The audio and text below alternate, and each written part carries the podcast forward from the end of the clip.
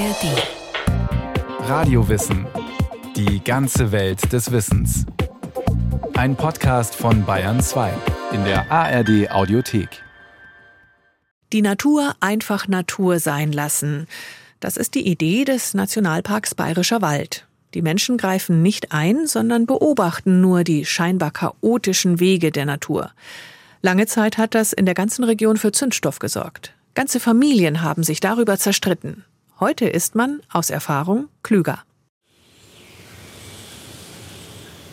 Es ist ein seltener Anblick in einem europäischen Wald. Baumstämme, die auf dem Waldboden liegen und in aller Ruhe vermodern. Knallgrünes Moos bedeckt die eine Seite, Pilze wachsen an der anderen. Und winzige Tannenbäumchen recken sich aus dem Schatten neben dem Stamm Richtung Sonne. Aus einem noch stehenden Totenbaum dahinter schlüpft ein Buntspecht aus seinem Loch. So ein Waldbild werden Sie in einem herkömmlichen, normalen Wirtschaftswald nicht finden, weil hier Totholzvorräte in einer Dimension vorhanden sind, die äh, Wirtschaftswald nicht akzeptieren kann. Ein Forstwirt bemisst den Wald nach dem Ertrag, den er für das Holz erzielen kann. Hier wären jetzt einige Bäume zu ernten. Denn zwischen den toten, den jungen und den krummen Bäumchen stehen auch gerade makellose Stämme. Ein guter Holzertrag. Als Ökologe sieht man den Wald anders. Da sieht man die Struktur des Waldes, man sieht den Totholzreichtum, man sieht die unterschiedlichen Baumgenerationen und auch das unterschiedliche Baumalter. Und das Ganze macht dann ein sehr naturnahes Waldbild aus mit einer entsprechenden hohen ökologischen Wertigkeit. Zwei völlig unterschiedliche Sichtweisen, einen Wald zu betrachten. Und genau das hat hier im bayerischen Wald jahrzehntelang für Streit gesorgt. In den Wirtshäusern, unter Freunden. Ja, ganze Familien haben sich darüber zerstritten. Sollte man den bayerischen Wald forstwirtschaftlich nutzen? oder einfach sich selbst überlassen.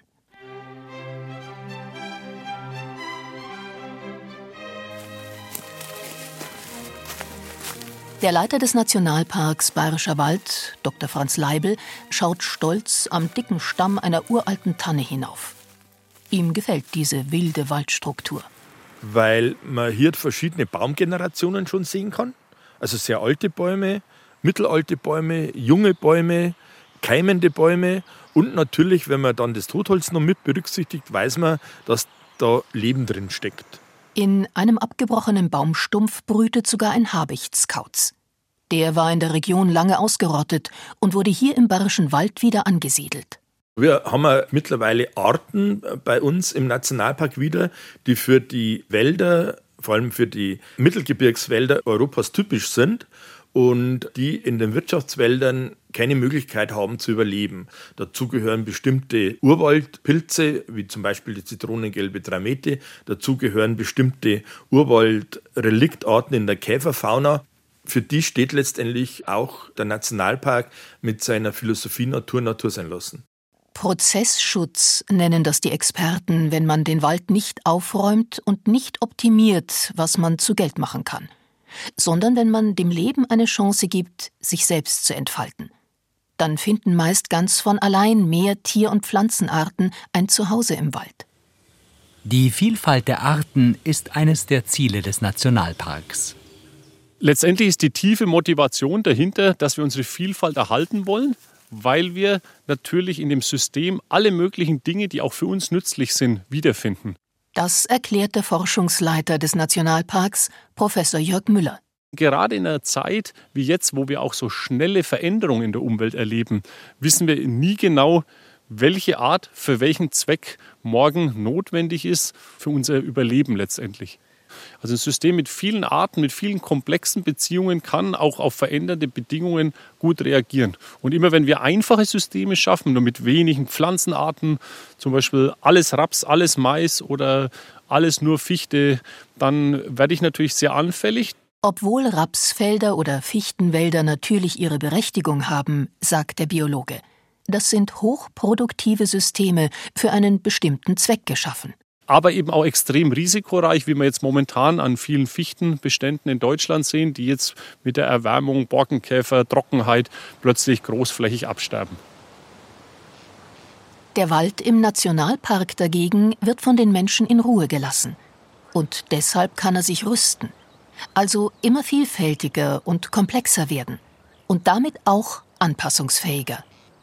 Wald ist ja nicht gleich Wald. Wir haben das System des Bergfichtenwaldes in den Hochlagen, den Bergmischwald in den Hanglagen und in tiefer gelegenen Lagen haben wir dann den sogenannten Auffichtenwald. Daneben gibt es natürlich bei uns sehr, sehr viele Gebirgsbäche. Wir haben da insgesamt so an die 700 Kilometer Gebirgsbäche und wir haben natürlich auch Sattelhochmoore, die wohlgemerkt vollkommen intakt sind, lauter ökologische Systeme, die relativ selten sind, die allerdings bei uns im Nationalpark Bayerischer Wald noch in intakter Form vorhanden sind. Und die uns Menschen durchaus viel nutzen, auch ohne dass man das Holz verkauft. Ökosystemleistungen sagen die Experten dazu, wenn die Natur etwas zur Verfügung stellt, das wir brauchen. Der bayerische Wald versorgt die Region zum Beispiel mit Trinkwasser.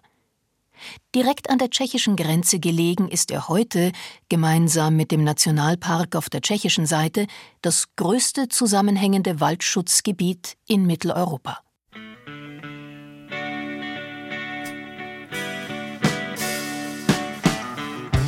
Die Geschichte des Nationalparks Bayerischer Wald beginnt in den 1960er Jahren.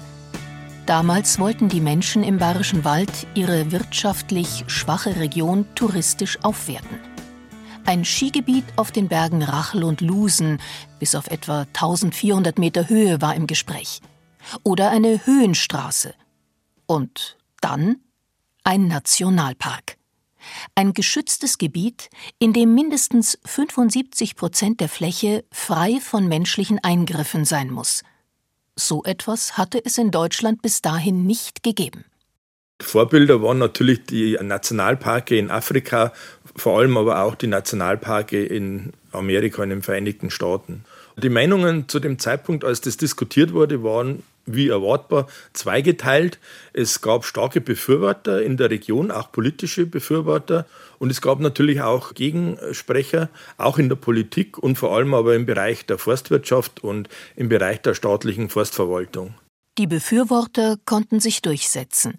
Aber als der Nationalpark im Oktober 1970 mit einer Fläche von damals 13.000 Hektar gegründet wurde, waren diese Kämpfe längst noch nicht ausgefochten. Im Gegenteil. Max Greiner war damals 13 Jahre alt. Er erinnert sich gut an die Diskussionen, denn der Graben lief durch seine eigene Familie. Max Greiner ist in einem kleinen Dorf mitten im Bayerischen Wald aufgewachsen, in einem Haus mit Blick auf den Lusen. Wenn es singend, wo ich wohne, ich brauche eigentlich nur vor der Tür rausgehen, dann stehe ich mitten im Wald, mehr oder weniger, Pilze sammeln, Beeren pflücken und solche Sachen. Das hat als Kind schon eine Rolle gespielt. Dass man ein bisschen was zum Essen haben hat, Zeiten waren noch ganz andere. Aber Bezug zum Wald war schon immer sehr, sehr eng. Max Vater war Waldarbeiter und der sah die Idee des Nationalparks kritisch. Also mein Vater, der war immer ein Waldarbeiter und der hat die Borkenkäferausbreitung, die hat er sehr gefürchtet. Die waren halt immer der Meinung, diesen Borkenkäfer, das muss man halt bekämpfen. Und es ist ein Wirtschaftswald und es werden Werte vernichtet. Das ist da immer im Vordergrund gestanden. Früher, wenn ich mit, mit dem Papa mal nach Wildhäuser gefahren bin und hat man dann schon mal da am Lusen die ersten Käfernester gesehen, ja, das, das gefällt mir nicht. Der war halt geprägt von der Forstwirtschaft. Und haben Sie da diskutiert? Ja, schon sehr. Und sich gestritten? Auch, ja. Trotzdem war ein großer Teil der Bevölkerung für einen Nationalpark genauso wie viele Lokalpolitiker. Man hat sich einfach erhofft, dass wir dahin im, im tiefsten bayerischen Wald einfach ein Strukturobjekt kriegen, das was diese Region nach vorne bringt. Die Philosophie Natur Natur sein lassen hat damals noch keine Rolle gespielt, erinnert er sich. Für die meisten war der Nationalpark auch nicht der ganze Wald, sondern nur das Tierfreigelände, in dem man heimische Tiere wie Wolf oder Luchs aus der Nähe anschauen kann.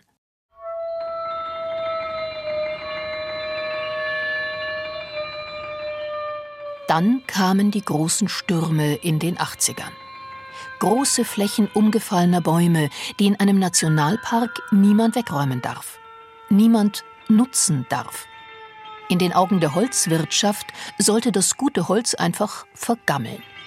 Die Gegner des Nationalparks wurden lauter. Und dann In den 90ern der Borkenkäferbefall. Zuerst waren es nur einzelne Fichtengruppen, die durch den Borkenkäfer abstarben. Wenn du das erste Mal in so eine Stelle reinkommst, wo frischer Borkenkäferbefall drin ist, es regnet runter, aber kein Regen, sondern da kommen die Nadeln runter. Teilweise sind die Gipfel noch grün, aber man weiß ganz genau, dieser Baum, der ist tot. Ja, es macht zunächst einmal ein wenig äh, bedrückt, die ganze Sache. Bald standen bis zum Horizont abgestorbene Bäume. Mehrere tausend Hektar Fichtenwald verloren. Viele Menschen glaubten, aus diesem Todesszenario würde nie wieder neuer Wald entstehen. Dann Mitte der 90er Jahre ist das explodiert. Und dann ist die Diskussion um den Nationalpark so richtig losgegangen, aber richtig losgegangen. Es war dann schon heftig. Es sind ja die Mitarbeiter des Nationalparks, die haben beschimpft worden. Es hat auch mal einen Brandanschlag gegeben drin im Nationalparkzentrum. Auch bei den Greiners wurde jetzt gestritten. Denn Max Greiner fing schon damals an, den Nutzen des naturbelassenen Waldes zu sehen.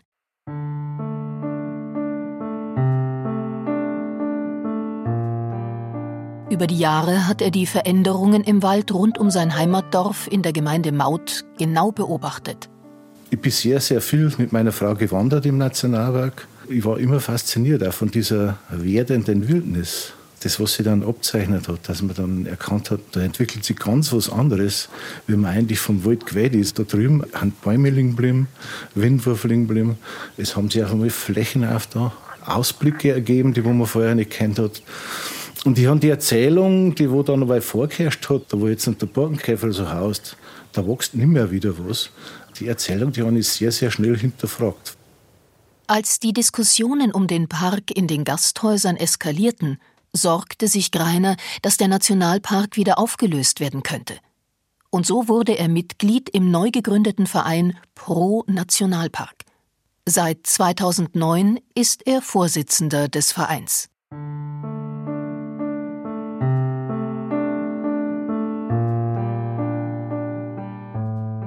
Heute sind die Gegenstimmen fast verstummt. Aus dem abgestorbenen Fichtenwald ist ein vitaler junger Wald geworden, den Max Greiner jeden Tag sieht, wenn er aus dem Fenster schaut.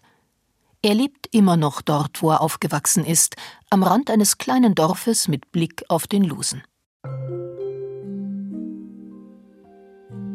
Heute weiß man, dass auch Ereignisse wie Stürme oder Schädlinge dazu beitragen, dass ein gesunder Urwald entsteht. Wenn man halt durch äh, Flächen durchgeht, die wo vor 10, 15 Jahren Borkenkäferbefallung gewesen haben, es ist fantastisch, was sich da entwickelt. Viel, viel schneller, wie ich das jemals für möglich gehalten habe. Es explodiert. Es ist fantastisch, was die Natur für ihre Kraft hat. Die braucht uns nicht. Wenn man die Natur Natur sein lässt, kehren auch Tiere zurück, für die im Nutzwald kein Lebensraum ist. Auch das ist ein wichtiges Ziel des Parks, der Artenschutz. Bei der Rückkehr von den großen Beutegreifern, und da sprechen wir ganz konkret über den Luchs und über den Wolf. Wir dürfen allerdings dann den Nationalpark Bayerischer Wald nicht isoliert betrachten, sondern müssen den zusammen mit dem angrenzenden Nationalpark Schummerwar, der fast dreimal so groß ist wie der Bayerische Wald, äh, denken. Und von daher haben wir ein großes geschütztes Waldgebiet, und dort können sich äh, Populationen von Luchs und Wolf etablieren, ohne dass jetzt der große Konflikt mit irgendwelchen Haustieren entsteht. Erklärt Franz Leibel. Drei Viertel des Nationalparks sind die sogenannte Naturzone. Hier darf der Mensch nicht in das Leben des Waldes eingreifen. Auch Jagd ist hier nicht erlaubt. Rundherum gibt es eine Managementzone, mit der man die angrenzenden Privatwälder schützen möchte. Hier dürfen zum Beispiel Borkenkäfer bekämpft werden oder wild geschossen. Wobei Rehe gar nicht mehr gejagt werden müssen. Weil eben der Luchs Mitjäger ist und der erfüllt letztendlich den Abschuss, den man normalerweise machen würde. Der frisst Rehe.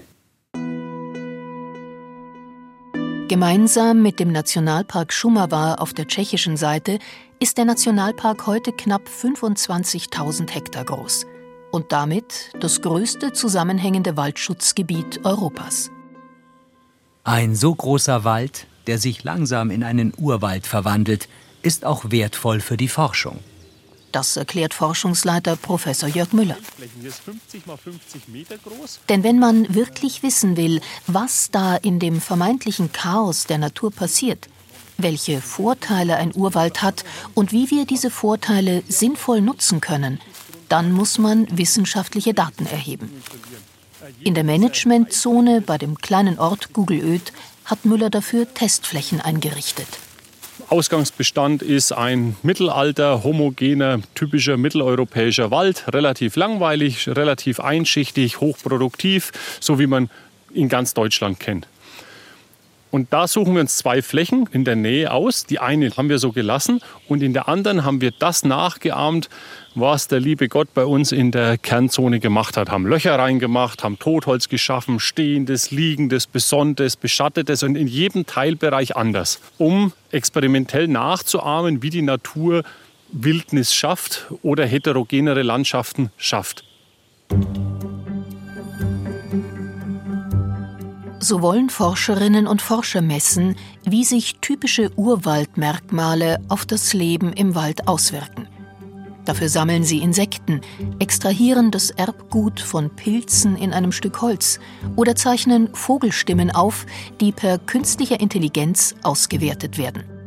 Sogar die Vogelnester sammeln sie ein, nachdem die Jungen ausgeflogen sind, und schicken sie zum Moosspezialisten. So zählen die Forscher auch Moosarten auf den Testflächen, die sie sonst gar nicht entdeckt hätten.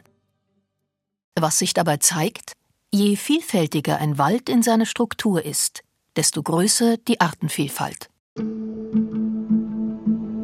Und nicht nur die Artenvielfalt verändert sich, wenn sich der Wald frei entwickeln darf. Auch die Gesundheit der Bäume oder die Bestäubung durch Insekten könnte profitieren. All das wird hier gemessen. Die Idee dahinter ist, dass wir danach natürlich auch Empfehlungen geben können, wie Wälder anders bewirtschaftet werden können oder auch wie Störungsereignisse, wie wir es jetzt in der Klimakrise im Wald ja miterleben, wie wir die besser einbinden können und aus der Not eine Tugend machen können. Genau das ist die große Hoffnung. Dass uns der naturbelassene bayerische Wald zeigt, wie ein Wald widerstandsfähig bleibt. Vor allem jetzt, im Klimawandel, der mehr Hitzetage und Dürren mit sich bringt. Heutzutage wird beim klimaresistenten Wald immer über Baumarten diskutiert. Das ist natürlich eine wichtige Frage. Aber was übersehen wird, ist, dass Strukturvielfalt, also dieser Wechsel aus jungen und alten Bäumen, aus lichten und dichten Beständen, einen ganz hohen Beitrag zur Resistenz in so Klimaextremen hat. Und diese Karte auszuspielen, wie man einfach über die Struktur, was ja viel schneller geht als über die Baumartenwahl, Wälder resistenter machen kann, ist noch viel zu wenig erforscht und viel zu wenig genutzt. Der kunterbunte und sich ständig verändernde Urwald kann ein Vorbild sein. Wie alle Nationalparks hat auch der bayerische Wald das Ziel, Erholungsraum zu sein. Also an den Touristenzahlen haben wir vor allem in den letzten fünf, sechs Jahren einen deutlichen Anstieg äh, zu verzeichnen gehabt. Wir liegen im Moment zwischen 1,3 bis 1,4 Millionen Besucher im Jahr. Das ist also für unseren Nationalpark eine sehr hohe Zahl. Hohe Besucherzahlen und Naturschützen. Das kann ein Spagat sein, gibt Leibel zu. Wir haben über 300 Kilometer an Wanderwegen. Wir haben über 200 Kilometer Fahrradwege, also die nutzbar sind ganzjährig. Gleichwohl müssen wir natürlich schauen, dass zum Beispiel Arten wie das Auerhuhn unter diesem Besucherdruck nicht leiden. Und das heißt ganz schlicht und einfach, für bestimmte Bereiche des Nationalparks ist ein Wegegebot ausgesprochen. Ranger passen auf, dass diese Regeln in den Kernzonen des Parks eingehalten werden. Ansonsten dürfen die Touristen den Wald frei genießen. Das sei auch wirtschaftlich sinnvoll, sagt Max Greiner vom Verein Pro Nationalpark wenn wir mir einen Nationalpark hätten, unser Gebiet wäre touristisch tot. Das ist ein Alleinstellungsmerkmal, das wo man sich schlechthin vorstellen kann. Ein weiteres Nationalparkziel ist die Umweltbildung.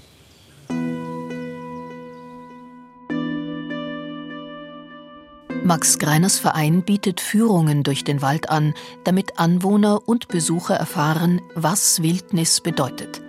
Mittlerweile sind es 2500 Führungen im Jahr. Die Rechnung der Nationalparkgründer ist aufgegangen. Die Region profitiert von der Idee, Natur Natur sein zu lassen. Wir haben in der örtlichen Bevölkerung eine Zustimmungsquote von ungefähr 86 Prozent. Und das heißt ganz schlicht und einfach, der Nationalpark mit seiner speziellen Zielsetzung ist bei den Menschen in der Region auch angekommen und wird positiv geschätzt. Und so hat die Nationalparkleitung nicht nur Umweltbildungsstätten für Besucher, Ausstellungen und Wildniscamps für Jugendliche aufgebaut, sondern auch Bildungsangebote für die Einheimischen, erzählt Franz Leibel. Deshalb haben wir mit Schulen in der Region sogenannte Nationalparkpartnerschaften geschlossen. Das heißt also, bestimmte Schulklassen werden von unseren Umweltpädagogen betreut und mit Themen halt konfrontiert, die mit Waldentwicklung, mit Waldökologie, mit Biodiversität und so weiter zu tun haben. Und das ist ein schönes Geben und Nehmen, das sie da entwickelt haben. Und mittlerweile haben wir aus der Region heraus 15 Nationalparkpartnerschulen und seit neuestem auch 10 Nationalpark-Kindergärten. Wenn Max Greiner heute aus seinem Küchenfenster schaut und Richtung Lusen blickt, dann sieht er einen anderen Wald als sein Vater, der Holzarbeiter, vor 50 Jahren. Es ist nicht mehr der durchstrukturierte Fichtenwald, den sein Vater gegen den Borkenkäfer und gegen die Nationalparkgründer verteidigen wollte. Er ist viel wilder. Aber genau das ist es, was den Nationalpark Bayerischer Wald so wertvoll macht.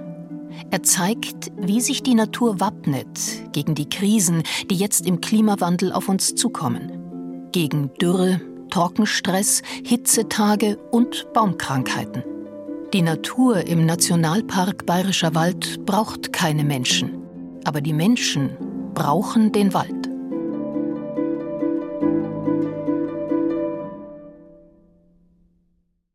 Jenny von Sperber ist durch den Nationalpark Bayerischer Wald gestreift, Deutschlands allerersten Nationalpark. Und wenn Sie diesen Wald auch gerne sehen wollen, aber nicht gleich hinfahren können, dann lohnt sich ein Blick in die Shownotes. Dort gibt's unter anderem einen Link zu einem sehenswerten Film über den Bayerischen Wald.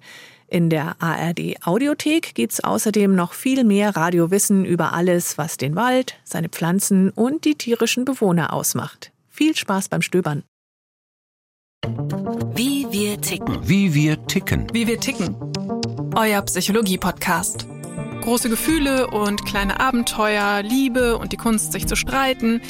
Wie kann Versöhnung gelingen? Was macht Frauenfreundschaften aus? Was hilft gegen das ewige Aufschieben? Solche Fragen beantwortet der neue Psychologie-Podcast der beiden Podcast-Champions Radio Wissen und SWR2 Wissen. Lebensnah und wissenschaftlich fundiert nimmt euch unser Podcast Wie wir ticken mit in die Welt der Psychologie. Wir fragen, wie Gefühle, Gedanken und Verhaltensweisen entstehen und warum.